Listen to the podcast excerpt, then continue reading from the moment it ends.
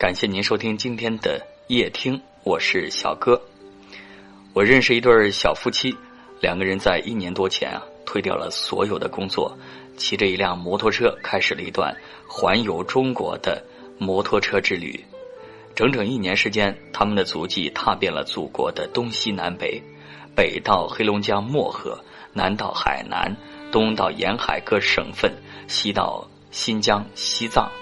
现在呢，已经呃完成了全部的环中国旅行，回到了家中。昨天他们发了一条微信，大概意思是说，呃，是否能够完成与别人认为能否完成没有关系。他们在微信里面说呀，他们在出发之前画了一张环游中国的路线图，然后就拿这个路线图去告诉身边的人说，他们要骑着摩托车走完地图上的路线。结果没有人认为他们能够完成，更多的人认为这是在吹牛逼，这是不可能实现的。结果一年后的今天，他们实现了自己的目标。他们经过了大美云南，他们朝圣了西藏，他们经过吐鲁番盆地，见证了火焰山的传奇。他们在天涯海角许下爱的誓言。他们用车轮丈量着中华人民共和国的广袤土地。我也是一位摩托车爱好者，特别是摩旅爱好者。